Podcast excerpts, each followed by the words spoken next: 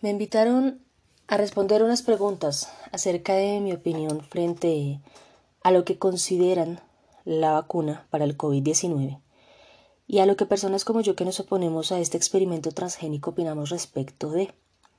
Así que acá están las preguntas. ¿Las vacunas están hechas con células extraídas de fetos? Sí.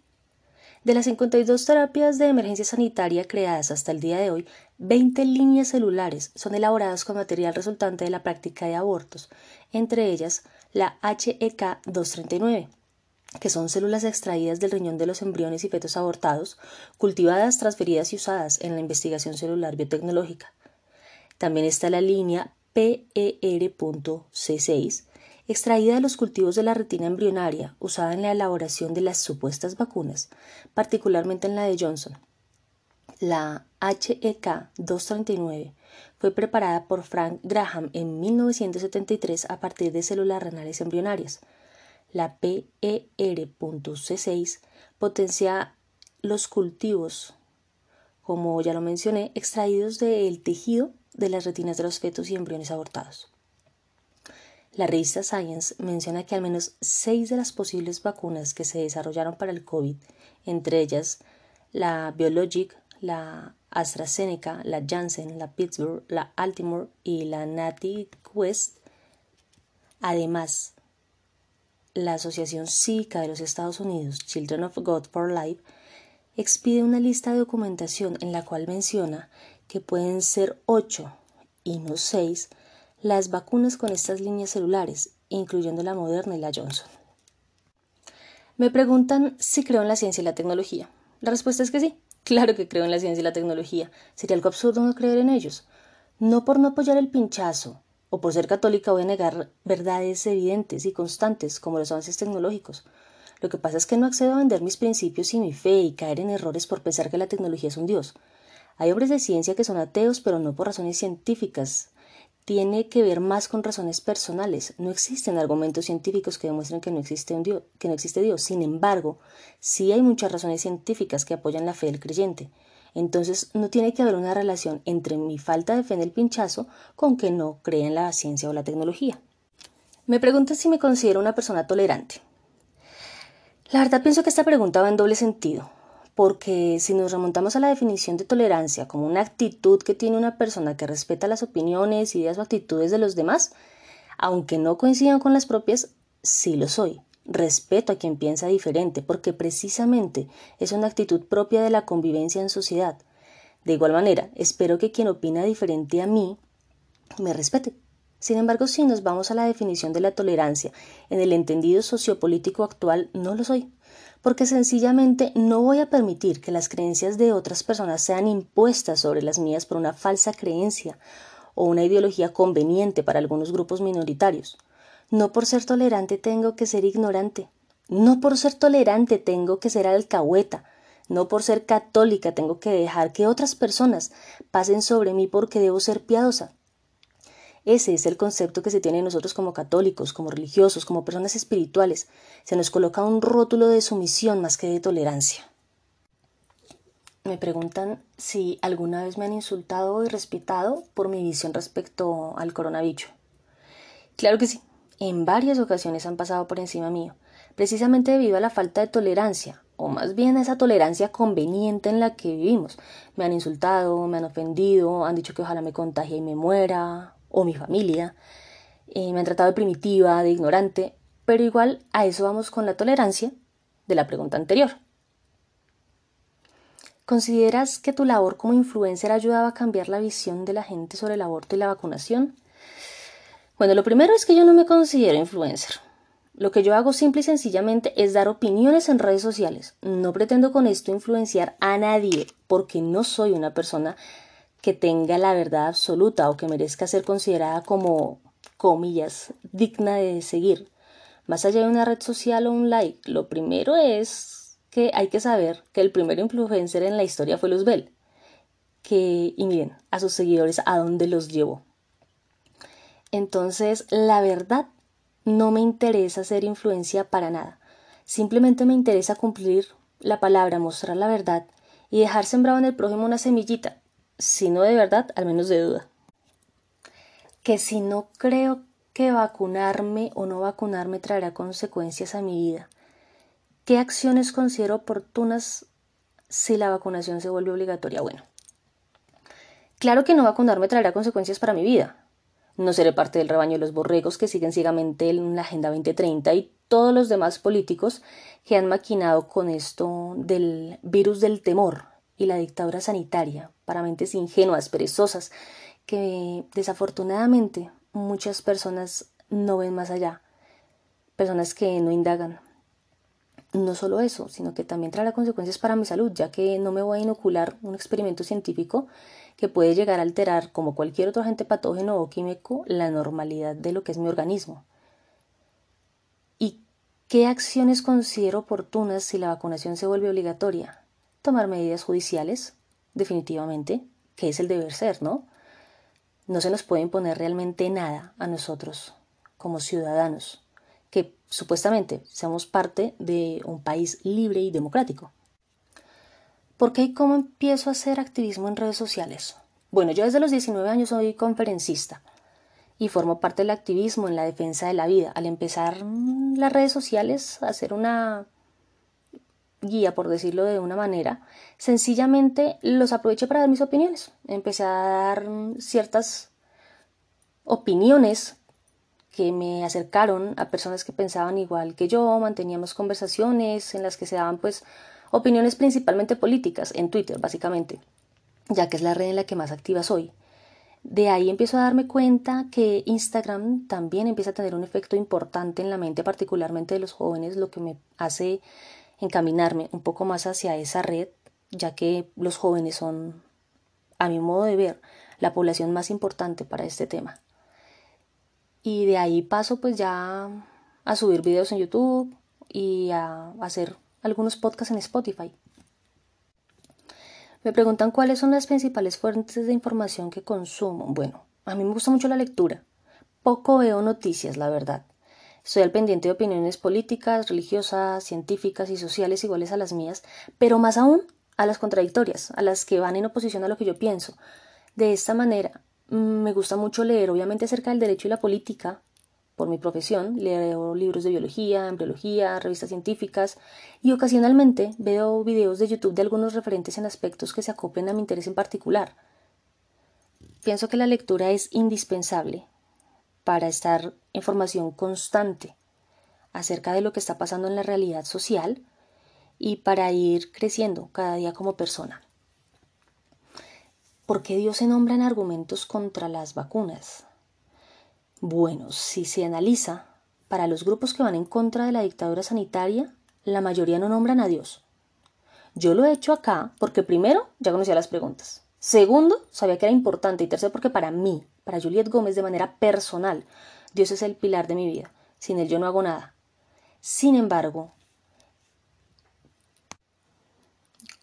generalmente el activismo con la oposición al pinchazo, no tiene ningún tipo de relación con la fe y la creencia, al igual que el activismo pro Lo que pasa es que generalmente los opositores o los contradictores son quienes mencionan a Dios, ya que nosotros defendemos la vida desde una integridad con argumentos biológicos, científicos, haciendo mención a lo sociológico, a lo antropológico, a lo filosófico, político y jurídico. Cuando ya se dan cuenta que nosotros tenemos argumentos vastos, que tenemos argumentos amplios, que tenemos un ramillete, por decirlo de alguna manera, de argumentos, ellos se sienten acorralados y entonces sacan su carta o su as debajo de la manga y es empezar a decirnos religiosos, anticuados, camanduleros, obsoletos, medievales. ¿Por qué? Simplemente por creer en Dios. Entonces volvemos a la pregunta anterior en la que se hablaba acerca de la tolerancia, cuando la tolerancia es una doble moral, es una hipocresía, es una palabrita que ya perdió su significado porque sencillamente se puede usar a favor de lo políticamente incorrecto. Me pregunté que cuántas marchas en contra del pinchazo y cuántas personas había. Bueno, marchas se ha hecho una y un plantón. Claro que la marcha se inició con un plantón también. Entonces, en ese primer plantón que se hizo frente al Ministerio de Salud, por ser entre semanas, ya que la mayoría de nosotros eh, trabajamos, fue poca gente, habríamos unas 100 personas tal vez en la marcha, ya que fue a nivel mundial. Yo puedo hablar de lo que vi acá en Bogotá. Yo me atrevería a decir que habíamos unas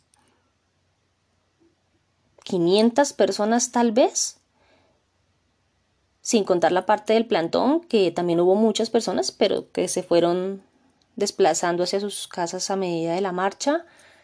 Y bueno, a nivel nacional yo me atrevería a decir que fuimos bastantes, la verdad. Hay fotografías que lo comprueban. A las dos asistí. Que si considero como abogada que el pinchazo vulnera mi derecho a la libertad de conciencia o que los, entre comillas, antivacuna vulneran el derecho a la promoción y prevención en la salud. Claro que sí están violentando muchos derechos a través de la imposición y obligatoriedad de la inoculación de un experimento transgénico de los, en los organismos de cada individuo, de cada ciudadano. Si bien es cierto que el bienestar social prima sobre el individual, la constitución política no puede venir de una u otra manera pretender que los derechos a la vida, a la intimidad personal y familiar, al buen nombre, al libre desarrollo de la personalidad, a la libertad de conciencia y de expresión, de circulación, de trabajo, de educación, a la autonomía y a la libertad como derechos fundamentales consagrados en la Constitución sigan siendo vulnerados y violentados, abusados, pisoteados por lo que se pretende con un, comillas, pasaporte de vacunación, carnedo, como lo quieran llamar. Ahora, que si nosotros estamos vulnerando el derecho a la promoción y la prevención en la salud, no para nada. ¿Por qué? Porque realmente nosotros no estamos obligando o no estamos de una u otra manera limitando lo que el gobierno está haciendo a través de sus campañas de promoción del pinchazo. Lo que pasa es que nosotros lo que estamos haciendo es exigiendo que sean honestos, que digan la verdad. Son experimentos. Para que sea una vacuna pasa mucho tiempo. Nosotros no somos antivacunas. Nosotros somos antipinchazo. No estamos de acuerdo con ser tomados como ratones de laboratorio con algo que aún está en, etapa experimental. No lo han probado con animales y sí lo prueban con humanos, lo cual es terrible. Han pasado décadas para conseguir vacunas, por ejemplo, para virus como el del VIH, pero en menos de un año, automáticamente y así súper casual, aparecen cantidades de vacunas. Mencionemos solamente estas ocho de las que se habla, de las que he hablado acá. Es como muy extraño, ¿no? Que un virus que primero aparece supuestamente por un murciélago mal cocinado, después digan como, ay no, mira que si era científico. Que primero dicen, bañate en alcohol, después digan el alcohol no sirve nada. Primero dicen usa tapabocas y después dicen no, el tapabocas tal vez no funciona. Es como muy raro que ni siquiera existan contenedores específicos para ese material súper grave que es el tapabocas, sino que simple y sencillamente se puedan botar en la caneca de la casa. Lo que pasa es que nosotros somos un poco más analíticos y vamos más allá. Bueno, me dicen que qué es el coronavirus para mí y que si tomo medidas de bioseguridad. Para mí el coronavirus es un virus creado en un laboratorio, con fines sociopolíticos y de control poblacional, del cual de una u otra manera hacen parte científicos, juristas, periodistas, políticos, que tienen el único interés geopolítico de aumentar el poder de una industria farmacéutica o de la organización así que supuestamente trabaja para la salud junto con una élite globalista, junto al Foro Económico Mundial para conseguir planes de los que no se comenta los cuales se ocultan a pesar de que, pues por nosotros haberlos leído y conocerlos nos llaman conspiranoicos, ¿no? Sin embargo, acá hay fines de control que tienen grandes multimillonarios como Bill Gates y George Soros. Y es evidente. Lo que pasa es que la gente no lee, la gente no va más allá y se queda en una zona de confort. En cuanto a normas de bioseguridad, lo único que hago es el uso del tapabocas por presión social. Sin embargo, pues supuestamente, ¿no? Eso tiene que ser para una distancia de dos metros, lo cual no aplica, por ejemplo, en servicio público de transporte como Transmilenio, porque ahí vamos unos sobre otros y ahí no hay problema. Pero si voy en la calle y no hay personas alrededor mío, uso el tapabocas bajo. Bueno, y por último me preguntan qué opino de que el Papa Francisco esté de acuerdo con la vacunación. Pues me parece muy triste, la verdad. Para mí el hecho de que Jorge Mario Bergoglio apoye la vacunación es una muestra de cómo se ha perdido la fe incluso al interior de la misma iglesia. Y como pensamos simple y sencillamente que por buscar lo más práctico estamos haciendo lo mejor, y el hecho de que Bergoglio promueva o apoye la vacuna no quiere decir que yo como católica esté obligada a hacerlo, aunque él de una u otra manera esté pasando por encima de la voluntad de cada individuo, ¿no? Porque pues ya no se le permite el ingreso al Vaticano a quienes no tengan el, el pasaporte verde. Pero bueno, realmente me entristece porque hay una confusión entre los mismos católicos y piensan que porque Bergoglio dice que, que tenemos que vacunarnos, como supuestamente él, por ser papa, tiene la última verdad, toda la verdad y nada más que la verdad, pues entonces tengo que hacerlo. No, no es así. El dogma de la infabilidad papal va hacia los temas de fe y moral. Y que yo sepa, la fe y la moral no tienen nada que ver con ese pinchazo, ¿no? O en qué parte del catecismo de la Iglesia Católica se dice que el Papa tiene que definir eh, si me inoculo o no yo un experimento transgénico en mi cuerpo. Acá la cuestión es que cuando el Papa declara algo que no es fe o no es moral, no se está obligado a su cumplimiento y no es dogma de fe, porque no tiene nada que ver, como les digo, la inoculación de un experimento en cada católico, en cada individuo, en cada creyente con su fe y su moral su vida espiritual. No entiendo qué tiene que ver un virus con la fe, porque podemos ver, solamente por hablar del caso colombiano, como acá en el país se han abierto bares, restaurantes, discotecas, centros comerciales, la ciclorruta los domingos, se han hecho conciertos, se ha recuperado hasta cierto punto la actividad económica sin problemas, pero aún hoy en día no se nos permite a los católicos asistir tranquila y abiertamente a nuestras celebraciones eucarísticas. Tanto así que se está violentando el derecho de todo católico a recibir la Sagrada Comunión en la boca por las presuntas medidas sanitarias, llevándonos a cometer un sacrilegio. Por eso, como católica, no me someto a una opinión social o sanitaria de Jorge Mario Bergoglio.